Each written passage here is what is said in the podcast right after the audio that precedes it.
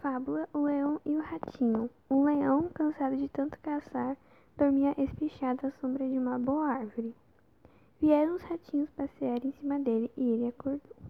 Todos conseguiram fugir, menos um que o leão prendeu embaixo da pata. Tanto o ratinho pediu e implorou que o leão desistiu de esmagá-lo e deixou que fosse embora. Algum tempo depois, o leão ficou preso na rede de caçadores. Não conseguia se soltar e fazia a floresta inteira tremer com seus urros de raiva. Nisso apareceu um ratinho. Com seus dentes afiados, roeu as cordas e soltou o leão. Moral da história: uma boa ação ganha outra.